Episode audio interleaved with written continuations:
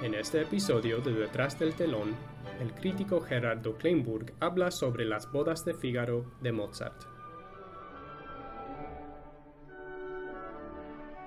¿Qué tal, amigas y amigos de la LA Opera? Soy Gerardo Kleinburg y quiero darles la bienvenida a este podcast a propósito de Las bodas de Fígaro, Le nozze di Fígaro de Wolfgang Amadeus Mozart. Indudablemente una de las óperas más importantes de la historia y muy probablemente una de las mejores óperas jamás escritas.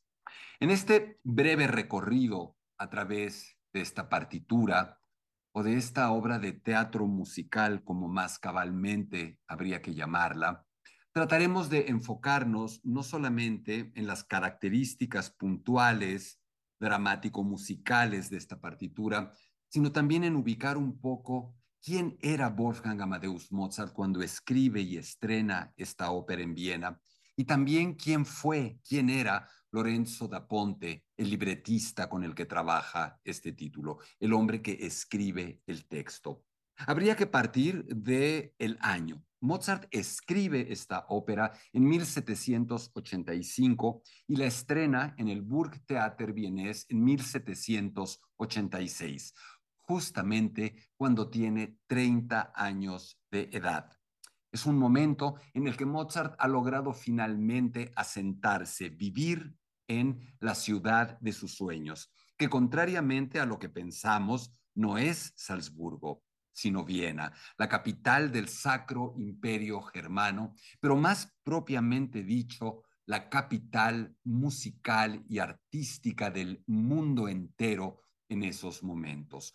Mozart ha logrado emanciparse de la corte del arzobispo Coloredo en Salzburgo, ha logrado liberarse también de, no querría yo decir el yugo paterno, pero sí de la vida familiar con su padre, Leopold Mozart, se ha independizado por completo, se ha casado con Constanza Weber y ahora, insisto, se ha establecido en la ciudad de Viena pero no se ha establecido de una manera tradicional, sino que lo ha hecho de una manera absolutamente singular, como un freelancer, como un trabajador independiente, no como un trabajador asalariado en la corte imperial o en uno de los teatros o en alguna de las iglesias o en la catedral, como sería a lo que un genio de su talla podría haber aspirado y a lo que cualquiera que quisiera tener cierta solidez, tranquilidad económica aspiraría en ese momento. Mozart se ha convertido en el primer freelancer famoso de la historia de la música y eso lleva un riesgo y ventajas. En algún sentido, ha sido condenado a la eterna incertidumbre económica, pero ha ganado una medida, una dosis de libertad creativa prácticamente sin igual.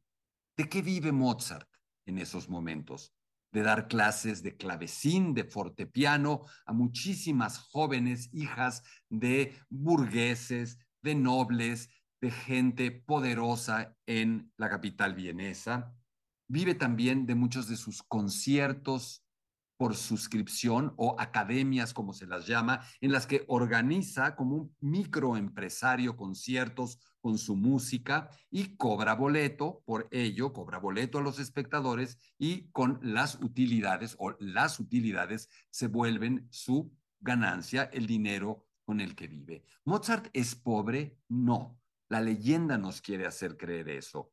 Lo que sucede con Mozart es que es un hombre que suele gastar mucho más de lo que gana, que suele ser desorganizado, dispendioso, fiestero con su mujer Constance. Compran eh, una mesa de billar para la cual de verdad no tendrían dinero, mandan a sus hijos a escuelas por encima de sus capacidades, viven en barrios también por encima de sus capacidades, son muy desorganizados. Pero eso no es similar o no es sinónimo a crear esta imagen romántica de un Mozart muerto de hambre. No, este no es el Mozart que escribe las bodas de Fígaro. Ahora bien, ¿por qué no ha logrado entrar a la corte vienesa? Y aquí, en algún sentido, empezamos a hablar de esta ópera maravillosa, porque la ópera en Viena, la ópera en el imperio germano, es completamente dominada por los italianos o los italianizados. Hay una hegemonía del estilo italiano, de los compositores italianos, de los compositores que escriben en el estilo italiano. Y Mozart intenta a su manera convertirse en un compositor más centrado o en la lengua germana o en la tradición musical germana. Mozart está harto de la ópera seria barroca, de la ópera que habla de dioses, que habla de leyendas, que habla de mitos. Mozart tiene una nueva teatralidad y eso es lo que va a quedar de manifiesto en las bodas de Fígaro. Teatralidad, teatro, hacer sentir, hacer creer al espectador que está ante una obra de teatro, musical, sí, orquestada también, cantada, por supuesto, pero teatro. Y un teatro que en alguna medida se trate de la gente, de la gente común y corriente, que la gente que vaya al teatro a ver estas óperas pueda identificarse con algún personaje, con las situaciones, en vez de tratar de ver, insisto, a dioses o eh, guerreros de la antigüedad griega o de la antigüedad romana. Esto no es fácil. Abrirse paso en ese terreno no es fácil. Mozart, que hoy nos parece un compositor transparente, accesible, divertido, no lo es así en su época. Es un compositor en algún sentido complicado porque ha hecho algo nuevo. Y aquí también en las bodas de Fígaro lo vamos a ver ha mezclado géneros, se ha convertido en una suerte de exponente de un crossover operístico, en donde puede usar elementos de la ópera seria barroca, llena de coloratura, llena de acrobacia, llena de filigrana, puede usar elementos del Singspiel germano, la ópera hablada y cantada en alemán, puede usar elementos de la ópera bufa, puede usar elementos de la reforma operística de Gluck, que apunta a una sencillez, a una honestidad y simplicidad emocional verdaderamente creíbles, pero todo esto revuelto y el público en Viena no está acostumbrado a ello. Esa será una de las razones por las cuales este título, pues prácticamente pasa sin pena ni gloria, como el 90% de las óperas de Mozart. Tiene un estreno medianamente exitoso, se hacen algunas funciones y desaparece del repertorio, salvo, en este caso, por la excepción de haber viajado después o de haberse realizado, representado después, ahí sí con mucho éxito, en la ciudad de Praga. Entonces, ¿le encargan a Mozart esta ópera? No, es una iniciativa de Mozart y eso también es una novedad. Logra, eso sí, la venia, el permiso del emperador José II, un déspota ilustrado, bastante más liberal que sus antecesores, bastante más artístico, un músico aficionado el mismo, un amante de la música. Ahora bien, ¿con quién escribe? ¿Quiénes presentan este proyecto? Mozart, por supuesto, y Lorenzo da Ponte. ¿Quién es Lorenzo da Ponte? Lorenzo da Ponte es un extraordinario dramaturgo italiano, judío converso, que ha logrado instalarse también en la capital vienesa y convertirse en un poeta con derecho a escribir libretos que sean llevados al escenario operístico, que sean musicalizados por compositores de la corte, por compositores que pueden estrenar en los teatros de la corte. Hasta aquí, nada parecería ser tan extraordinario. Lo que hace extraordinario este título es precisamente su proveniencia, su fuente literaria. Está basado nada más y nada menos que en una obra de teatro titulada La folle journée ou le mariage de Figaro, un día de locos o las bodas de Figaro de Beaumarchais, un autor francés que se ha metido en serios problemas por escribir esta ópera. ¿Por qué? Porque es una ópera que muestra, sí, entre juegos, infidelidades, detalles chuscos, que muestra la rivalidad, el enfrentamiento entre las clases bajas y las clases altas, entre Fígaro, Susana y el conde y la condesa. Esta obra ha llevado incluso a que encarcelen a Beaumarchais en Francia, puesto que se le considera uno de los antecedentes de la Revolución Francesa. De ese tamaño es la turbulencia que causa este título. Hasta ese punto se le llega a acusar de sediciosa y revolucionaria. ¿Y quiénes se ven asustados por este título? Nada menos que el emperador, el rey de Francia, Luis, y su esposa, María Antonieta. ¿Y quién era María Antonieta? Nada menos que la hermana de José II. Por lo tanto, proponer este título a José II es casi absurdo, puesto que tanto peligro está generando en su hermana hasta el punto de que unos años después la llevará a la guillotina. José II ha prohibido las bodas de Fígaro en Viena, pero la ha prohibido en su versión teatral. Mozart y Da Ponte, de una manera ingeniosa, genial, hábil, astuta, podríamos decir, han logrado o logran que se permita su versión operística. ¿Cómo lo logran?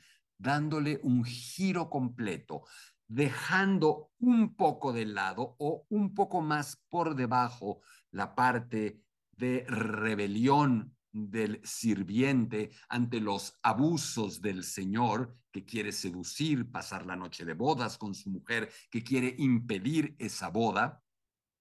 Eso es uno de los elementos que Mozart y Da Ponte ponen más abajo para exaltar el tema del amor, el desamor, la pareja, la infidelidad, la traición.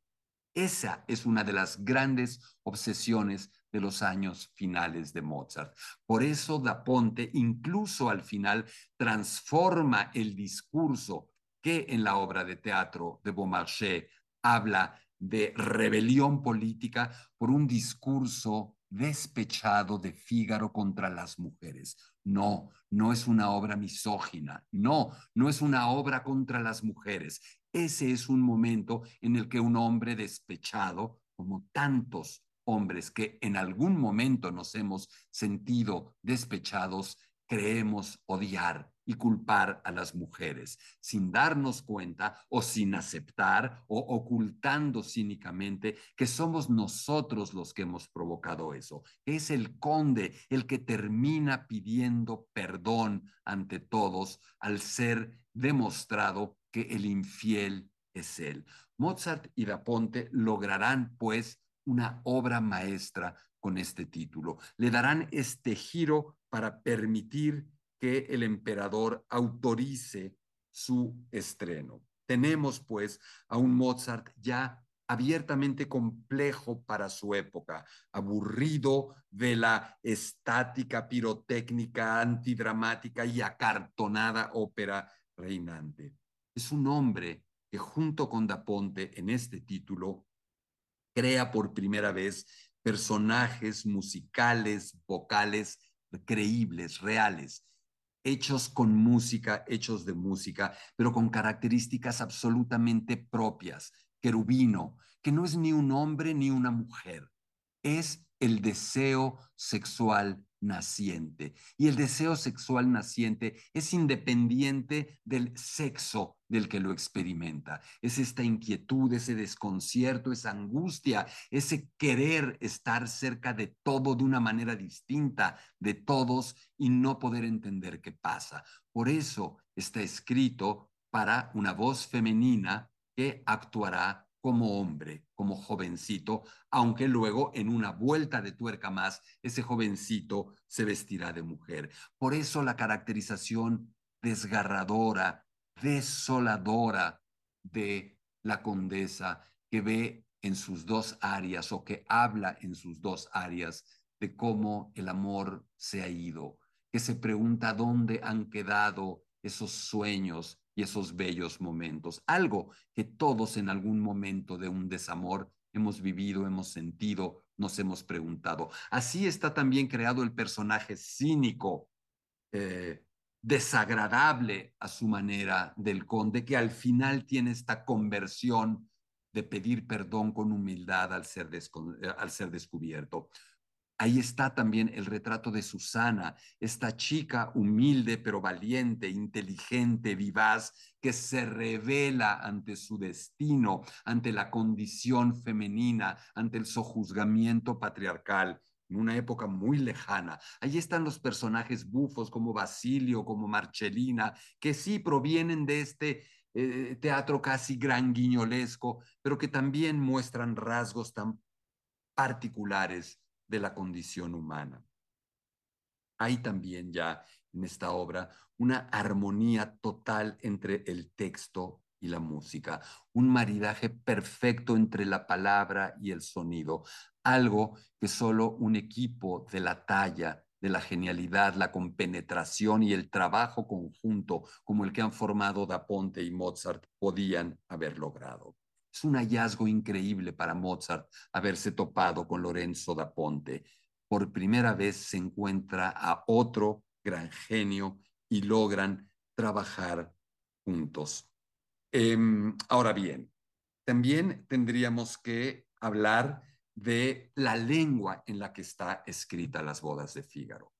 Mozart coquetea siempre con la idea de poder escribir en alemán, una ópera germana, nacional, nacionalista, pero después de muchos intentos, como puede haber sido el de El rapto en el Serrallo, un Singspiel alemán, que sí tiene éxito, pero que no puede tener continuidad porque los teatros germanos no se abren a la propia ópera en alemán, Mozart debe escoger la lengua italiana y con ella seguirá prácticamente todo el resto de su carrera, salvo algunas excepciones como puede ser la flauta mágica. Y todo esto rodeado de las intrigas, de la insidia de la corte italianizada en la que está Antonio Salieri. Un personaje que la leyenda, la obra de teatro eh, de Peter Schaffer, Amadeus, la película de Milos Forman, nos trata de vender como un villano espantoso que prácticamente ha matado a Mozart, y no es el caso. Mozart y Salieri son colegas, se respetan, son fuertes adversarios y rivales, y por supuesto Salieri no quiere verse desplazado por Mozart, pero de ahí a convertirse en este enemigo encarnizado de Mozart hay una gran diferencia. Lorenzo da Ponte se llega a excusar por la longitud de esta obra, pero anuncia con mucha veracidad y con poca modestia también que él y Mozart están inaugurando una nueva forma de teatro o de drama musical. Mozart dirige el estreno desde el teclado. Es importante decir que en aquella época esta idea de un director de orquesta, como lo conocemos hoy, como lo veremos en las funciones que la LA Opera realizará de este título, en un foso, con un podio, con una batuta, moviéndola para dirigir a una orquesta y a los cantantes, esto no existía todavía en ese momento. Era generalmente el compositor quien desde el clavecín, acompañando los recitativos y con la otra mano llevando el tempo, conducía más que dirigía las funciones. Es importante decir que los cantantes y los músicos de la orquesta de aquellas funciones consideraban tremendamente difícil hacer Mozart. No que hoy no lo sea, pero en aquella época se enfrentaban con un estilo nuevo, con un estilo, con una redacción para la orquesta infinitamente más compleja y demandante de lo que se veía.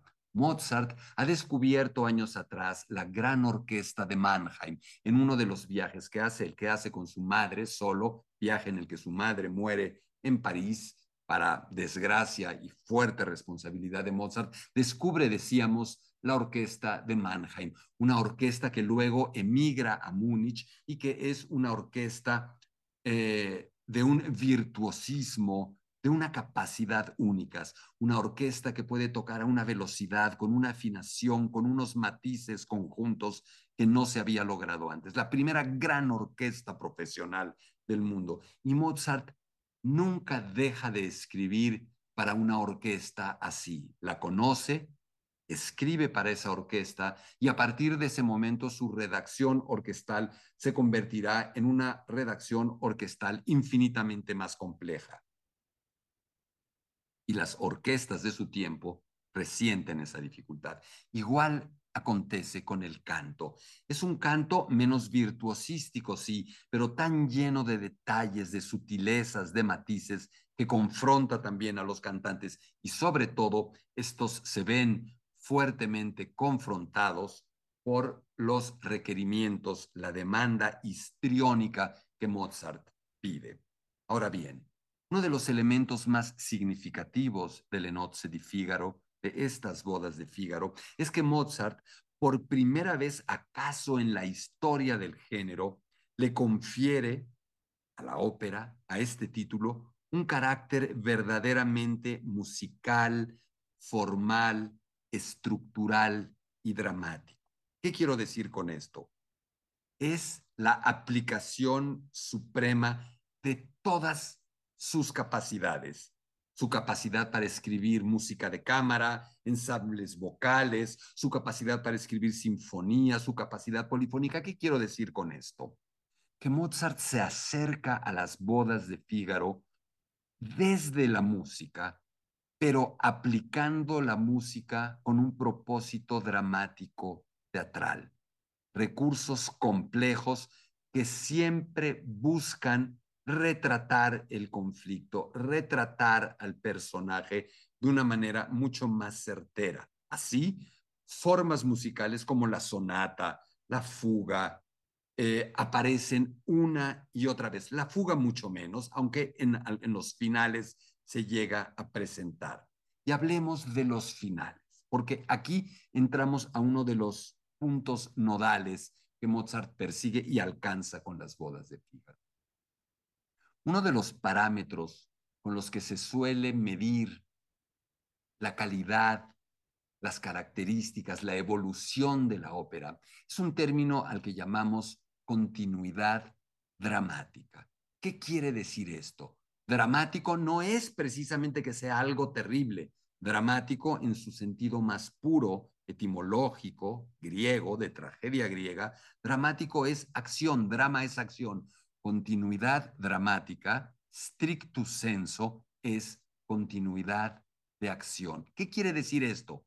Que a pesar de todas las divisiones que la ópera todavía tiene, recitativo, dúo, terceto, cuarteto, aria, eh, coro, obertura, a pesar de estar dividida, parcelada, reticulada en números, la ópera debe buscar, al menos en este Mozart revolucionario, continuidad, hacernos sentir, hacernos creer que esto fluye incesantemente.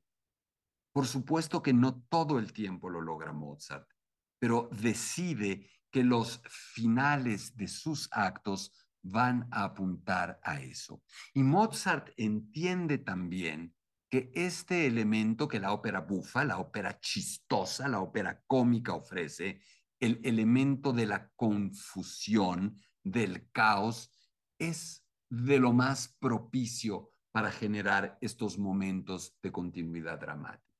Así tenemos ese momento absolutamente histórico, que es el final o finale del segundo acto de este título, de estas bodas de Fígaro, en donde, como Mozart dice, el dúo se vuelve terceto y cuarteto y quinteto y sexteto, sin recitativos, sin pausas, en un vértigo, en una vorágine de acción y de canto que no cesan, con un drive con un thrust absolutamente increíbles.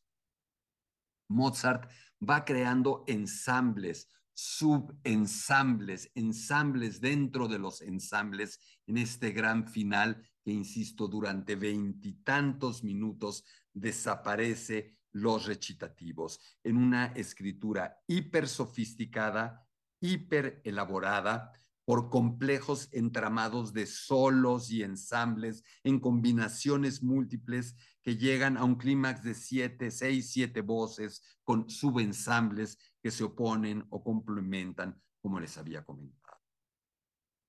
Otro punto importante es no solamente el virtuosismo que Mozart confiere a la orquesta, sino cómo Mozart se vuelve uno de los primeros compositores que entiende que la orquesta tiene que narrar, que la orquesta nos tiene que decir el cómo. Los cantantes nos dicen el qué, nos dicen las palabras, pero la orquesta, lo que la orquesta va haciendo mientras toca, no acompaña, toca, discurre, habla al mismo tiempo que los cantantes, es igualmente importante. La orquesta nos dice qué tan profundo, qué tan sincero, qué tan irónico, qué tan jovial, qué tan bromista es lo que se está diciendo. Por eso, en una ópera como Bodas de Fígaro, no podemos dejar de poner atención cada segundo a la orquesta, la verdadera esencia, el verdadero sentido, el verdadero genio de Mozart, el verdadero cuento de Lenozzi di Fígaro nos lo cuenta la orquesta y necesita no solo de nuestra complicidad, sino de nuestra atención permanente para percibirlo.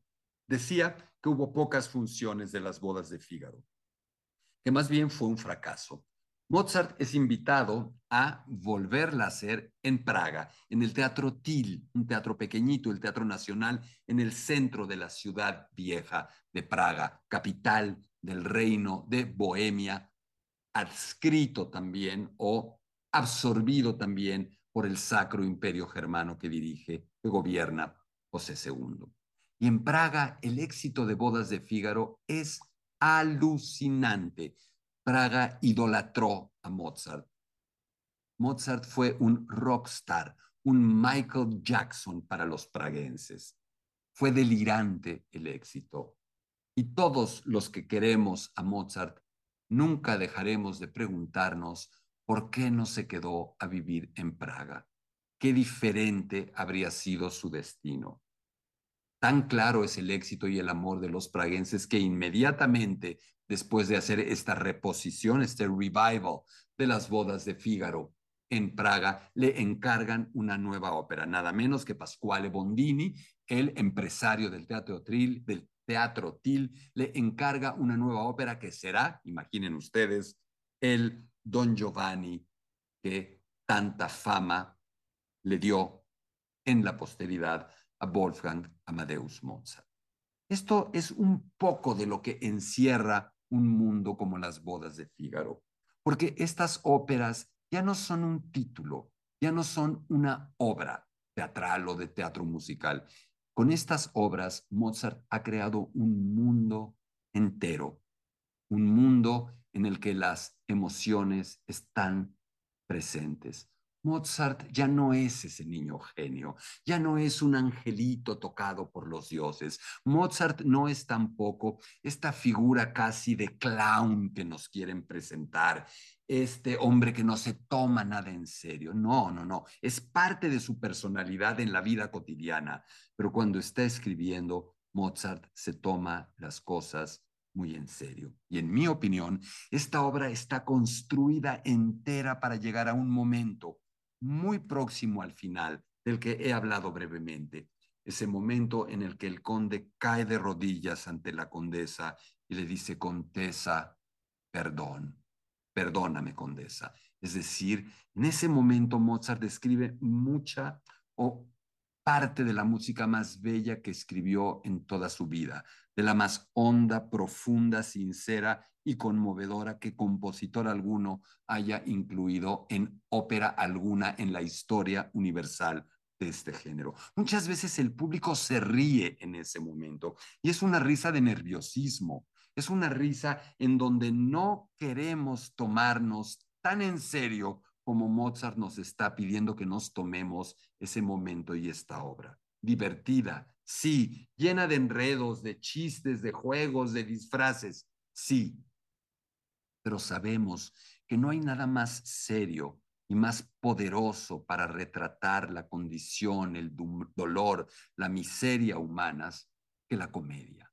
No hay nada más serio que la comedia, donde claro que podemos reírnos, pero donde sabemos que en el fondo lo que se está retratando es el dolor de todos los seres humanos. Y Mozart ha entendido que uno de los dolores más grandes, o acaso el dolor más grande, es el del desamor, el de la traición, el de la infidelidad, el de la extrema dificultad para lograr construir una relación de pareja viable, respetuosa, constructiva. Un tema tan viejo como las relaciones humanas, un tema tan vigente hoy día como lo estaba en ese momento. Así es que dejémonos llevar de la mano de Mozart con esta obra maestra que verdaderamente lo que hará es conmovernos si nosotros permitimos que llegue a donde de verdad está destinada, al fondo de nuestro corazón y al fondo de nuestro dolor. Además de todo esto, insisto, estaremos presentes, estaremos viendo y escuchando una de las obras de arte más importantes de la cultura occidental. Soy Gerardo Kleinburg, les agradezco su atención y los invito a nuestro siguiente podcast para la LA Opera. Hasta pronto. Si te ha gustado escuchar Detrás del Telón, no te pierdas un episodio. Suscríbete y deja un comentario en Apple Podcasts, Spotify o cualquier plataforma que uses. No olvides compartir este podcast con tus amigos en Twitter y Facebook. Nos vemos en la ópera.